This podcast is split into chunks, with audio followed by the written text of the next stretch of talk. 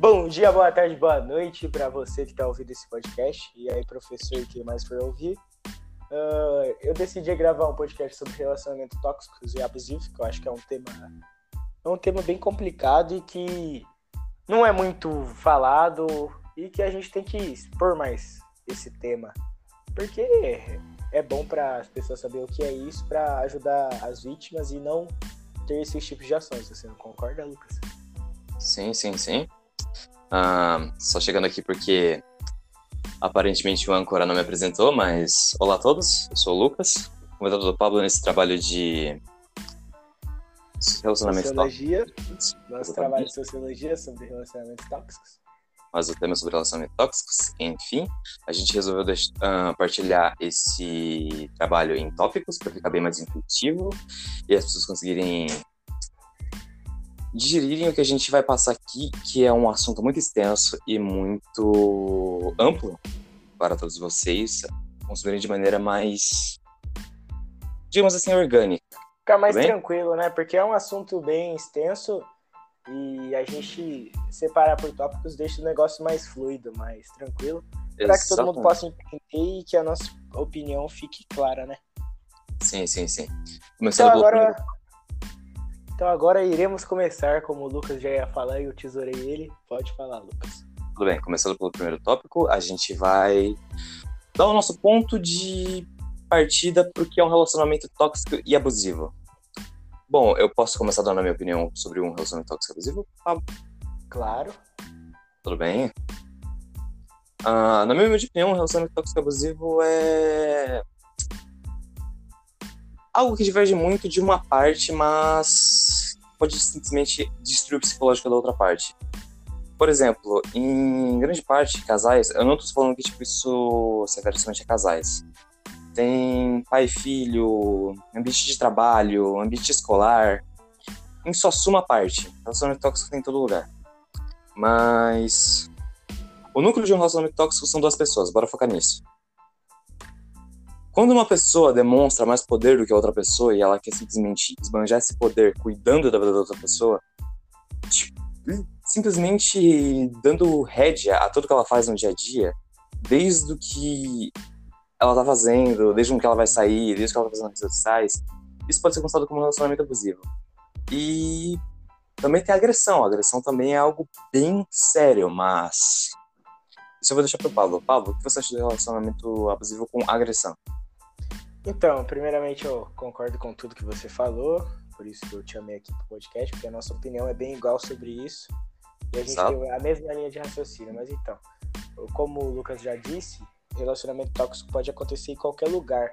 E a violência é algo muito presente no relacionamento tóxico, mas não é a pior situação desse tipo de relacionamento. Porque Exato. é óbvio que a violência é ruim, você agredir a pessoa, não, não tá certo, essa postura não tá correta. Mas uhum. o, a violência psicológica, ela consegue ser pior ainda. É ainda mais. E a pessoa fica destruída. Exatamente. Muito mal, então você tem que prestar bem atenção e já vamos puxar o segundo tópico, que é como identificar esse tipo de relação. Como você sabe que a pessoa tá passando por isso? Você quer começar, Lucas? Uh, tá bom, eu começo, eu começo. Você pode identificar isso por muitas vezes abuso de poder. Se uma pessoa está demonstrando, sei lá, simplesmente ser algo superior a outra pessoa por motivo algum, tomando acesso da vida da pessoa por motivo algum, isso pode ser contado como um relacionamento abusivo. E, querendo ou não, é algo a ser levado em conta. Pode identificar muito a cabeça da pessoa e usa vários né? Acho que tá certo. Mas você tem alguma coisa para falar sobre pessoas que podem presenciar um relacionamento abusivo e estão fora do relacionamento, Pablo? Ah, então. A melhor maneira de se identificar um relacionamento tóxico, na minha visão, é a pessoa que tá de fora. Porque quando você tá em um relacionamento tóxico, nunca passei por isso, mas acredito que seja assim. Quando você está num relacionamento tóxico e você é a vítima, você é uma pessoa que muito provavelmente é manipulada que você acaba acreditando que seu parceiro, parceira, tá você que tá fazendo mal para ele, que ele tem razão, porque na maioria das vezes quem faz quem pratica desse tipo de relacionamento tóxico, o, o agressor, tanto psicológico e físico, ele te manipula para você virar o, o, vilão. Mas não é assim, não. É ele que está errado quando ele te controla, quando ele bate em você, quando ele te xinga, quando Sim, ele, ele te priva um de, de ter sua vida. Não é verdade? Isso, exatamente. A pessoa fica jogando um jogo de vítima horrível. Sim, e... então isso não tá certo. Sim, e sinceramente, você tá de fora, tente falar com a parte no qual tá sofrendo ou a parte no qual tá oprimindo.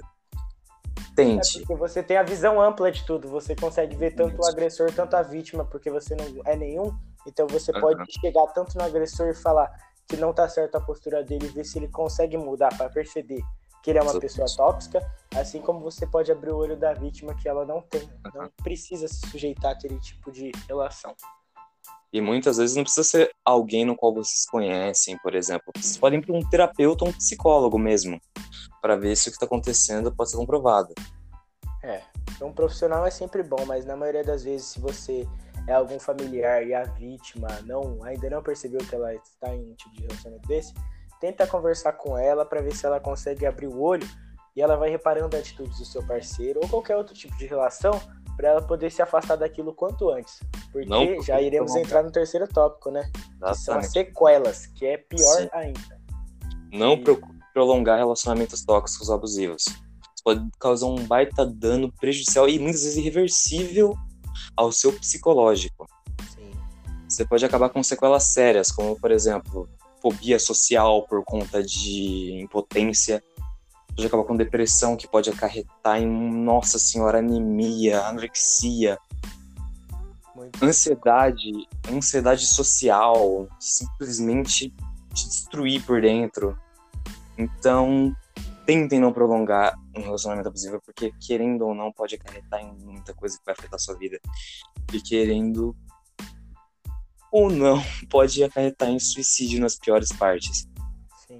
Porque é a depressão que gera, né? Porque você pensa Sim. assim que a pior situação seria você sair daquilo, que você acha que aquilo ia te destruir, mas você ficar prolongando a sua destruição, a sua a, a agressão que você irá sofrer acaba te prejudicando bem mais futuramente quando você sair, ou se você infelizmente não der a sorte de acabar se matando, porque acontece, a maioria das vezes sim, ou a, a mulher ela acaba sendo morta, ou ela fica com o psicológico tão destruído que acaba se matando, que é um negócio muito triste. Devido a agressões físicas ela pode acabar morrendo, e isso é muito grave. Então, por isso que a, o segundo tópico ele é muito importante, que você pensa que você ai, não, não se mete como é? Não coloca colher em relacionamento, não, alguma coisa assim, em... não, não coloca colher em briga de marido e mulher, ninguém mete a colher. Isso, Isso. é ditado. Esse ditado aí, não, tipo, ele é lógico, mas ao mesmo tempo, em certas situações, é necessário o envolvimento de terceiros para, por exemplo, você pode salvar uma vida. Você pode abrir o olho da pessoa e mudar a história dela, entendeu? Exato. Então, se você tá vendo isso, tá passando por isso, abre o olho e tenta sair disso, tá bom? Exato, concordo com tudo que você falou. Então já vamos puxar as estatísticas agora, né? Porque a gente expôs nossa opinião e agora vamos ver como que está as estatísticas, né, cara? Vamos puxar as estatísticas. Eu vou já puxar um site aqui que entrevistou cerca de. Não tem o um número certo de entrevistados, mas a gente vai se basear em porcentagem. Esperem só um segundo, tô procurando. Ok. Uh... Ok, segundo os dados, 93,75% dos, dos entrevistados passaram por um relacionamento abusivo. Ou uma situação, querendo ou não, abusiva. Uh, e em grande parte, eu acho que 53. Não. 53,6% foram seguidos dos homens. E 45,% Nossa senhora, desculpa. Eu... Não, ele inverteu, deixa eu ajudar o Lucas aí. 53% não, não, não, eu me perdi, aconteceu com as mulheres. Momento, desculpa. 53,6% aconteceram com as mulheres e 45,6% aconteceram com os homens. Esses são os dados corretos. Agora pode ir para você. Agora eu não vou puxar a porcentagem correta para não ficar um negócio muito, como que fala, muito mecânico, meio, meio forçado. Eu vou, é, eu vou falar tipo as porcentagens, mas a votação dos casos, assim. que as ações de um relacionamento tóxico começam assim, com a pessoa controlando suas redes sociais, tipo, uh, pedindo para olhar suas mensagens que você tá mandando. Ela te conversar com quem você conversa. Sim. Para você excluir seus amigos do Facebook, deixar de seguir alguém no Instagram. Ela uhum. faz com que você pense que tá errada, ela acha que é a dona da razão. E esse tipo de coisa foram os tópicos mais apresentados no site dentre os relacionamentos tóxicos e abusivos. Sim, sim, sim. Então, esses, é, você pensa assim, ah, mas a pessoa só tem ciúmes, ela só quer ver ah, o meu celular, porque ela tem medo de me perder, mas não. Se a pessoa, ela realmente te ama, ela deve confiar em você 100%. Deve ter confiança. Sim, porque você pensa que isso é algo mínimo, mas começa assim. De pouco em pouco vai se tornando algo muito grave, você não concorda? Não. Exatamente, até o ponto que ela te controla por completo e você tá na palma da mão da pessoa à mercê dela. É, então você não pode se perder. Quanto antes sair disso, melhor. Agora a gente vai falar de coisa boa. Dos tópicos da recuperação, de como você pode sair disso, se livrar desse mal. Porque ninguém merece ficar passando por isso, não é verdade, Lucas? E eu vou puxar aqui um dos primeiros, que é admitir tóxica. Muitas vezes pode ser difícil, você pode gostar muito da pessoa, mas largar a mão às vezes é a melhor coisa que você vai fazer na sua vida. Você vai se sentir mil vezes revigorado sabendo que não tem alguém querendo colocar o dedo em tudo que você faz no seu dia a dia. E isso pode só acarretar coisas boas na sua vida. É, pode por mais que você ame, você não pode estar amando sozinho, né? Porque se a pessoa realmente te ama, ela sempre vai querer o seu bem. Então você tem Exatamente. que admitir para si mesmo que isso não tá te fazendo bem, que você merece coisa melhor. Que Exato. por mais que vai doer na hora, você vai acabar a visão da sua vida. Uhum. E agora já vou também puxar o segundo tópico, que é outra parte para assim, te incentivar a sair disso. Você tem que parar de pensar que esse relacionamento é tudo que você tem.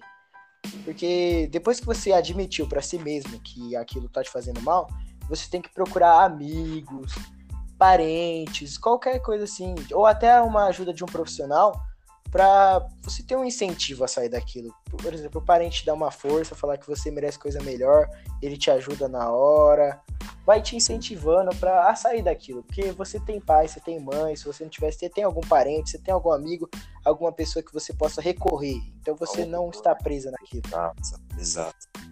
Pode deixar seu comentário, Lucas. Não, só simplesmente é falar que se você não tem algum, busque a, a ajuda de um profissional. Sempre bem a calhar e bem-vindo. E o terceiro tópico é a desintoxicação. O que seria isso? é, você pensa assim, ah, já terminei com a pessoa, tá bom, vamos manter um contato, porque a gente não necessariamente precisa se tornar inimigos, a gente pode ser amigos, mas não. Você uhum. tá completamente errado. Essa pessoa, ela já ela é tóxica. Não, não tô dizendo que você tem que tratar ela mal, você tem que se afastar dessa pessoa o quanto antes tanto da sua vida da internet, tipo no WhatsApp, no Instagram, algum, alguma plataforma de rede social que você troca ideia com essa pessoa, você tem que parar, parar de ver ela pessoalmente, porque essa pessoa é tóxica. Ela já teve você na mão, então ela pode te manipular muito fácil, fazer com que você volte, ela pode Resumindo, resumindo, bloqueie essa pessoa, porque ela ainda tem um contato e ela pode fazer coisa correu um probleminha aí enquanto o Lucas estava falando. Então, Lucas, termina de falar aquilo que você estava falando para a gente já, já encerrar, né? Tudo bem, tudo bem. Só deixa eu recapitulando um pouco aqui o que eu estava falando. Você lembra que eu estava falando a respeito, Paulo? É que você estava falando do... que, que você tem que bloquear a pessoa. Sim, sim, sim. Bloqueia essa pessoa. Ela pode fazer coisa muito pior do que ela está fazendo com, no relacionamento com você, querendo ou não. Procure afastar essa pessoa do, também do seu núcleo social, dos seus amigos, etc. Fale que você já conhece o que essa pessoa é capaz e fale que ela é uma pessoa tóxica. Abre ao redor de você. E se essa pessoa se envolver em outro relacionamento, fique de olho, fique de olho, porque ela pode mudar. Todo mundo pode mudar. Mas se você vê que a outra parte, com aquela pessoa que você conhece antes, está fazendo a mesma coisa, está tendo os mesmos problemas que você, busque ajudar. É, porque eu acho que a experiência de quem passou por um relacionamento tóxico, conseguiu sair disso, é muito melhor do que a da gente que está só expondo a nossa opinião. Porque se você já passou por isso, você pode fazer um bem sem tamanho, você pode ajudar muitas vítimas, muitas pessoas. Então, tente ajudar as pessoas se você já passou por isso, pela experiência que você tem. Uhum. E é isso. Muito obrigado pela participação aí, Lucas. Eu agradeço, amei gravar esse podcast com você. Então, foi muito da hora. E é isso. espero Aham. que você goste do nosso podcast, professor. Tamo junto. E valeu, falou, é nóis. É isso.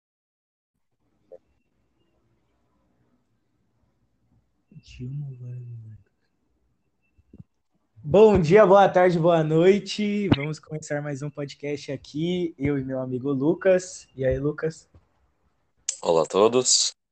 Eu sou o Lucas, já participei de um podcast antigo no qual a gente fez a respeito dos relacionamentos tóxicos.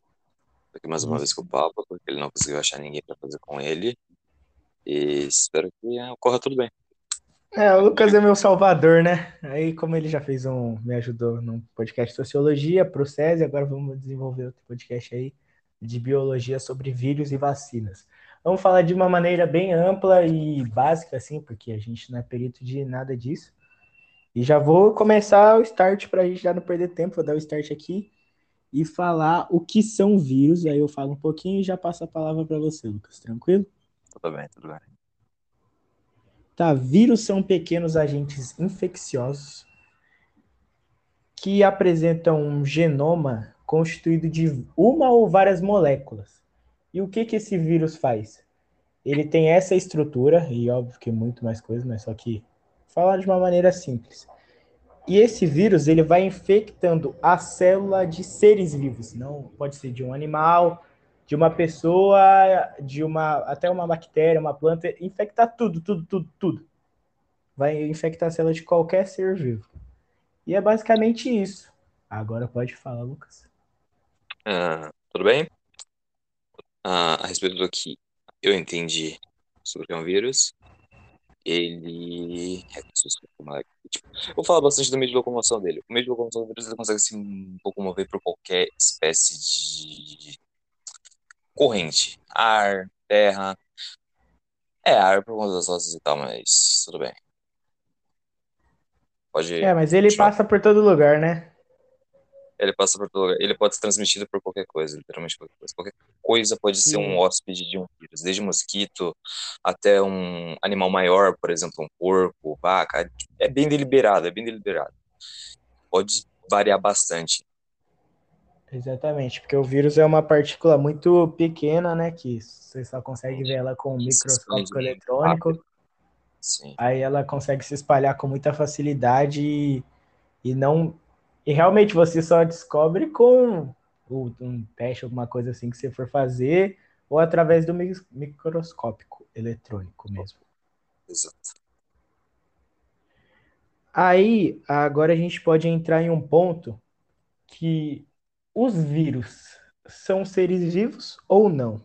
O que você Hum. acha? Me responde com sim ou não e eu entro com uma explicação. Nas- no seu Ok. conhecimento básico até agora, o que, que você Bem, acha? eu realmente considero um vírus um ser vivo. Tá bom. Então já vou te cortar logo de cara, porque o- os vírus não são seres, organismos vivos, né? Considerados organismos vivos, porque não possuem organelas, ribossomos, e eles não apresentam um potencial bioquímico, enzimas, essas coisas, entendeu? Então eles são Hum, considerados sim. parasitas. Sim, sim, sim. Porque querendo ou não, é uma espécie de ser vivo, mas tudo bem. Ele depende Opa. da vida de outro. Ok, ok. Né? Voltou? A net deu uma oscilada aqui, mas sim, é. Eles é um parasita, né? Por causa de tudo isso que eu já falei. E tem outro motivo aqui que eu vou falar agora pra você. Uhum. Eles são o que um dos principais pontos para não para ser considerado um parasita é que eles não conseguem se dividir ou, ou aumentar seu tamanho, entendeu? Uhum. Como células, por exemplo, células vivas. Aí esse ponto não influencia conseguem bastante. corresponde ao ponto deles evoluírem. Ou sei lá. É, porque eles conseguem se multiplicar, mas não conseguem se dividir, entendeu?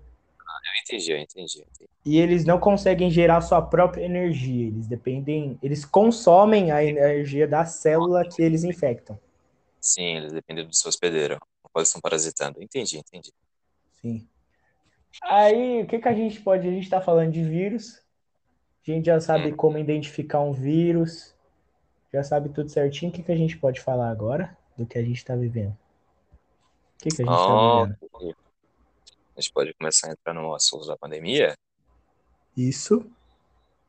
Tudo bem. Um, por onde você começou pelo assunto da pandemia, Paulo? Você quer começar, tipo, desde o início ou você quer se estender mais para os dias atuais? Ah, vamos, vamos contextualizar. Oh, gente. Contextualizar. Isso, muito obrigado. Vamos, vamos contar comecinho para quem não sabe, para quem está vivendo no incrível mundo da Lua e não sabe o que é a Covid ainda e como surgiu, eu vou explicar agora. A Covid-19 surgiu no mercado de frutos do mar na cidade de Wuhan, na China. Uh, e as primeiras ocorrências ocorreram na virada do ano. Aí sim, sim. as pessoas foram ficando doentes por causa de algum... É uma falha de segurança, né? Uma falha de segurança. Aeroportos não fecharam, pessoas viajaram de canto para canto. Quando você foi ver, praticamente qualquer cidade, qualquer país, é, não deram valor a isso aí. Qualquer lugar da Terra está literalmente infectado. Sim. Mas o que que aconteceu? Por que surgiu? O que que tinha nesse mercado? Acredita-se, porque nada, a gente está vivendo isso daí, não tem nenhuma informação cravada. Que a SARS-CoV possui como hospedeiro determinado o morcego e o pangolim. O que que é o pangolim? É um animal exótico consumido na China. Aí uhum. as consumiram esse, esse animal, compraram nesse, nesse, nesse supermercado, consumiram esse animal e desenvolveram a doença. Pegaram a doença que estava naquele Mas, animal. Uma grande suspeita do morcego, né? É, o morcego e o pangolim, entendeu? Ainda estão na de qual dos dois pode ser. Resumindo, não importa o animal. Resumindo, não importa o animal, querendo ou não. Ele é, era mas... hospedeiro. Ok. Não, pode falar. Não, não, não. Tudo bem. Eu já não, é terminei o ponto. É o que, que eu queria falar aqui, tipo, a gente só tá tentando tentar tirar alguma origem, né? Para quem ainda não sabe o que que é, aí pode ter surgido de um desses dois animais, entendeu? É, toda esse esse fuzuê que tá acontecendo por causa de dois animais. Os caras nem para co... Os caras nem para cozinhar o animal, velho, antes de comer, mas enfim. Aí o que que aconteceu? A primeira morte de Covid, como é que aconteceu? Foi lá na China, um, um homem de 44 anos, ele apresentava um caso de pneumonia. Aí, como a gente não conhecia a Covid, ninguém conhecia a Covid. Suspeita de pneumonia. É, uma suspeita de pneumonia, isso. Porque do, eles. É suspeita porque não era, né? Mas eles colocaram como pneumonia. É, o coronavírus ainda não era conhecido, não era um vírus conhecido. Sim. Aí diagnosticaram ele como pneumonia, ele fez o tratamento de, de remédio antibiótico, não sei como que é feito o tra tratamento da pneumonia. Foi feito esse tratamento, mas acabou que o senhor veio a falecer do mesmo jeito. Aí eles pensaram, oxe, o que, que aconteceu? Ele estava com uma suposta pneumonia e a gente fez o tratamento e ele morreu. Aí que descobriram que não era, através de um raio-x, né, do pulmão dele, viram que estava tudo lascado lá, aí fizeram vários, uns testes, uns exames, algumas coisas assim, e descobriram uhum. que era a Covid-19. Exato. Aí o mundo virou de ponta cabeça, né? Tudo ficou louco, o que, que é Covid-19? Meu Deus do céu, o que, que isso faz? Uhum. Aí os médicos, na sofrência de entender como e eles tiraram de base os sintomas que aquele senhor apresentou, que é os sintomas de uma gripe, que é uma tosse, uma febre, uma, uma dor de cabeça. Exatamente. O coronavírus de início era taxado como uma, uma gripe muito forte. Nada para realmente se preocupar, porque já havia uma maneira de querer ou não de conter gripe forte, mas eles não sabiam o que estavam por vir. Sim, é que para eles, eles pensaram, ah, só é uma gripe por causa de todos os sintomas que teve. Mas como ele foi ele teve a suspeita da pneumonia, o diferencial dessa doença é a falta de ar ou Sim. a destruição que ela faz com o pulmão da pessoa. O sistema respiratório da pessoa por completo. Sim. E gera a falência, né? Exatamente. Óbvio que gera.